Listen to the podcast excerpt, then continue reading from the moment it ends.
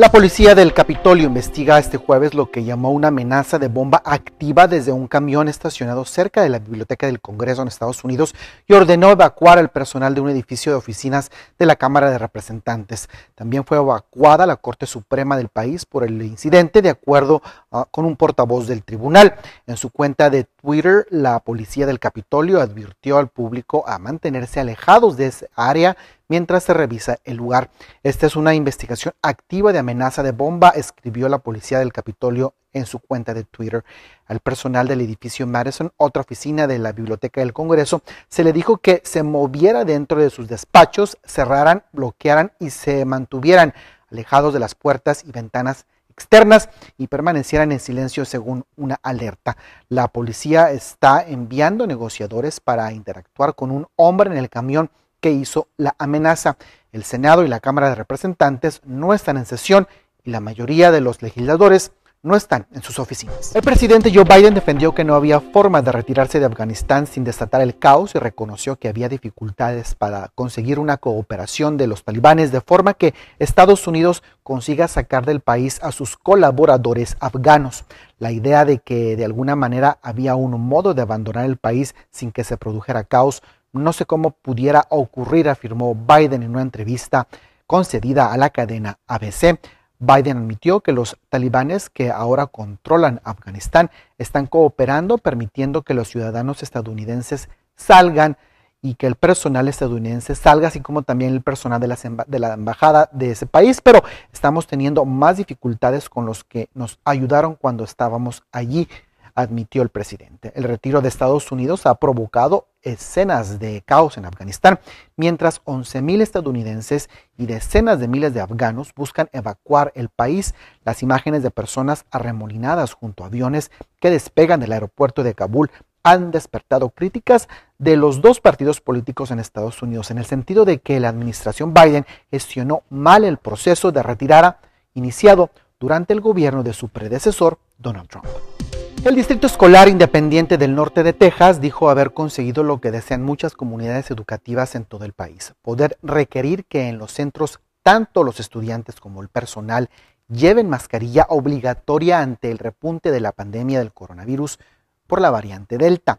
Se trata del Distrito Escolar Independiente de París, que tienen unos 4.000 estudiantes y cuya junta directiva aprobó en una reunión de emergencia que la mascarilla pasara a ser parte del código de vestimenta de los centros educativos. Bajo el asesoramiento del fiscal del distrito, la Junta cree que haber encontrado así un vacío legal que le permite esquivar la orden ejecutiva impuesta por el gobernador republicano de Texas, Greg Abbott, para impedir que la mascarilla sea obligatoria en las escuelas, algo que han hecho otros republicanos como el gobernador de la Florida, Ron DeSantis. La moción aprobada por cinco votos a favor y uno en contra en el Distrito Escolar de París dice que por razones de salud las mascarillas son requeridas para todos los empleados y estudiantes para mitigar la gripe, el resfriado, la pandemia y otras enfermedades transmisibles. Grace tocó tierra la madrugada de este jueves en el punto sur de Tulum, en México, como un poderoso huracán categoría 1 con vientos máximos sostenidos de 80 millas por hora, informó el Centro Nacional de Huracanes con sede en Miami. De acuerdo con el pronóstico, se espera que Grace se mueva sobre esta región mexicana durante todo el día y que hacia la noche o a primeras horas del viernes se desplace por el suroeste del Golfo de México.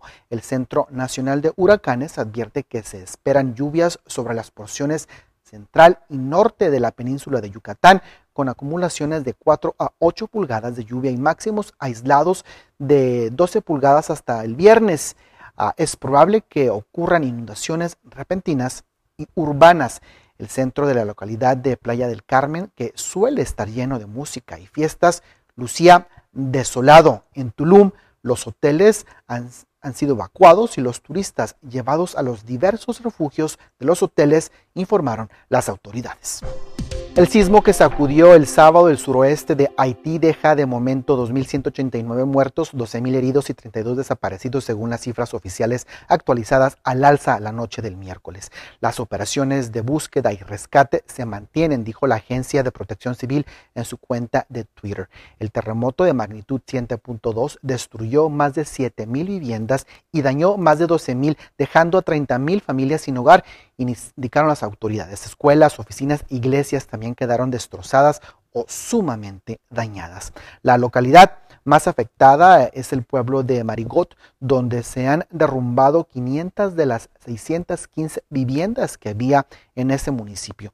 Las autoridades calculan unas 650 mil personas necesitan de ayuda humanitaria urgente, lo que supone cerca del 40% de la población de los tres departamentos más afectados por el terremoto, situados en la península suroeste de ese país.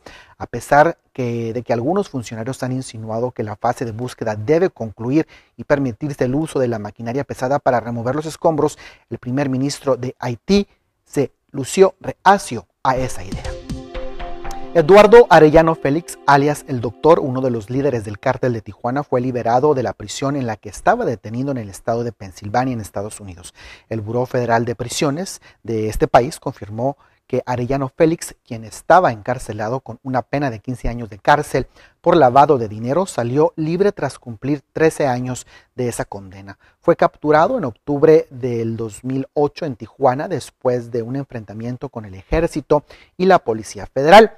El doctor asumió el liderazgo del cártel de Tijuana en el 2006 cuando cayó su hermano Francisco Javier Arellano Félix, alias El Tigrillo. Soy Uriel Posada, nos vemos en la próxima.